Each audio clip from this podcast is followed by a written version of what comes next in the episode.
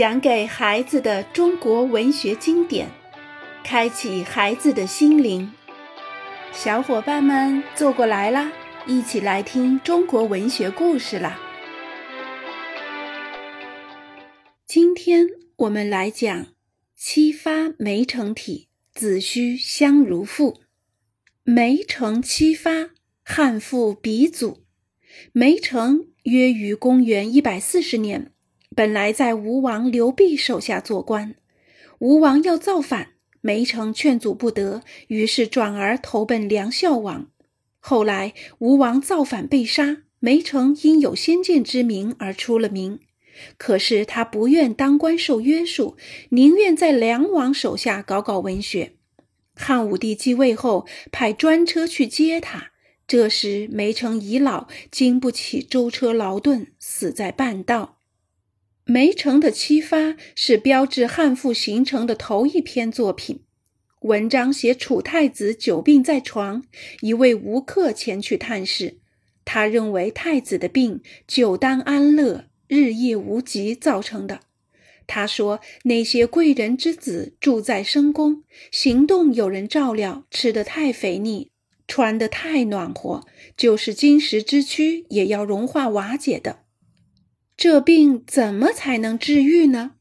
吴克说：“根本不用吃药针灸，凭着他的一席谈话就能让病除根儿。”开头，吴克先请太子去欣赏动听的音乐，又请他去品尝美味菜肴。太子只是说：“我病得厉害，起不来呀。”渐渐的，吴克又谈到打猎。他请太子想象着乘上灵车，驾着骏马，带着利剑民工，在川泽间奔驰，清风徐徐，原野里弥漫着春天的气息。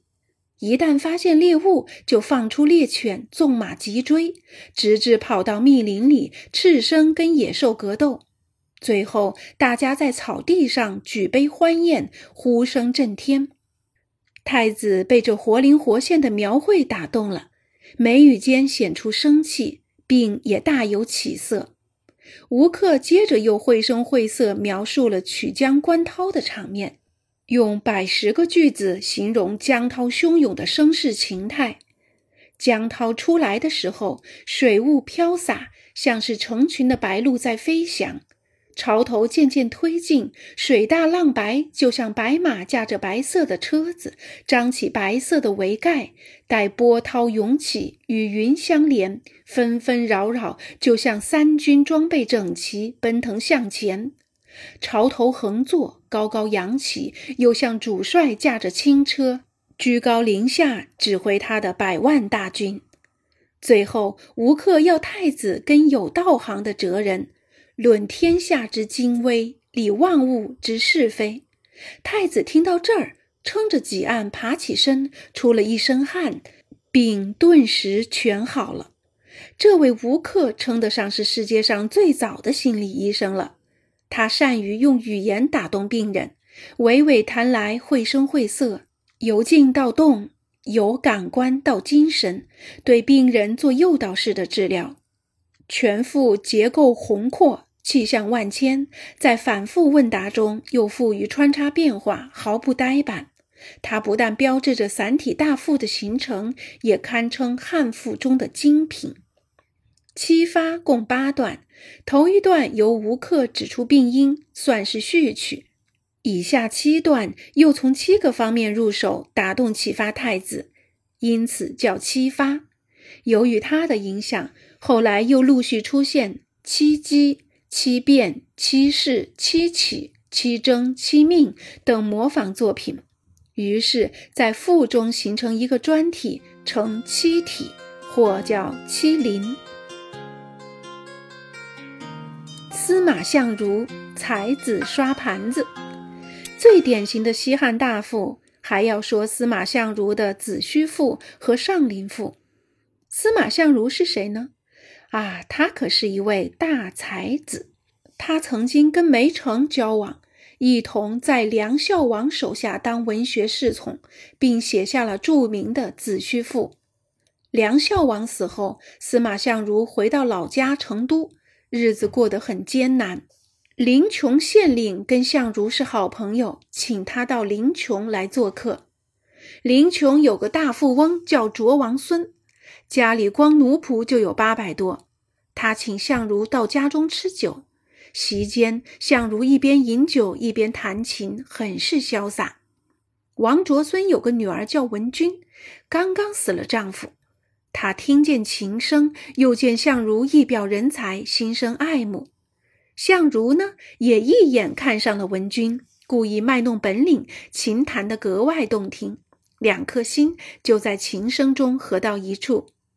到了夜间，卓文君悄悄来找相如，两人一合计，三十六计走为上，便连夜双双跑到成都去了。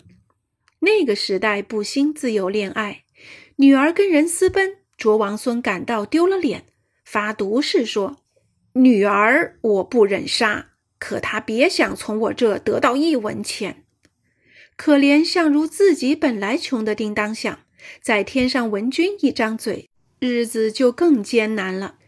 亏得卓文君有主意，他跟相如再回林琼，在闹市中开起一家小酒店。文君亲自卖酒，相如则穿了短裤，跟打杂的一起刷碟子、洗碗。这下卓王孙可坐不住了，女儿女婿竟操起这种下贱的职业。让当爹的老脸往哪儿搁？没办法，他只好拿出百万钱财，又拨了百名奴仆给文君。相如两口子这才高高兴兴回成都去了。子虚上林，汉赋高峰。过了些时候，汉武帝偶然读到相如的《子虚赋》，非常欣赏，叹气说。可惜我见不到这位老前辈了。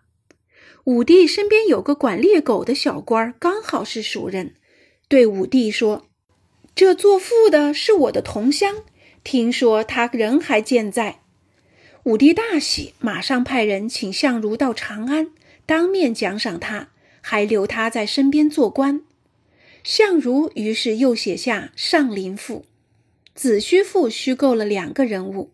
一位叫子虚，另一位叫乌有。子虚先生是楚国人，他出使到齐国，在齐人乌有先生面前夸说楚国的云梦泽如何广大，物产多么丰美，又夸耀楚王出猎的场面何等隆重。那位乌有先生反驳说。你不称颂楚王的德行，反倒把什么云梦泽夸来夸去，还把涉猎游乐这种奢侈的事儿吹得天花乱坠。你说的若是真的，这简直是给楚王抹黑；若是假话，你老先生的品行可就成问题了。乌有先生把子虚先生评判了一通，他自己也同样犯了子虚的毛病。把齐国的疆域之广、物产之丰大大夸耀了一番，意在压倒子虚。《上林赋》是子虚赋的姊妹篇。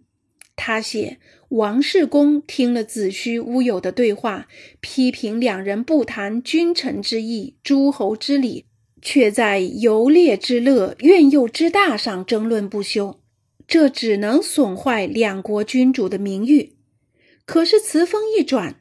王世公也夸耀起来：“你们都没见过真正的宏伟壮丽，还是让我说说大汉天子的上林苑吧。”接着，作者用大量笔墨来夸说上林苑的富贵壮丽和天子涉猎的空前盛况。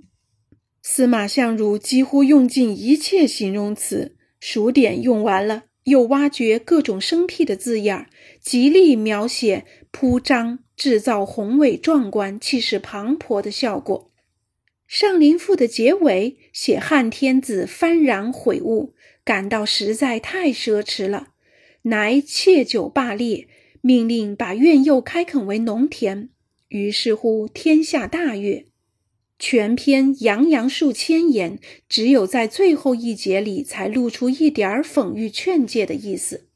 因为这，有人批评他是劝百而讽一，欣赏赞美的话说了一大车，最后点缀一点正面的讽诫，实在很难收到讽谏的效果。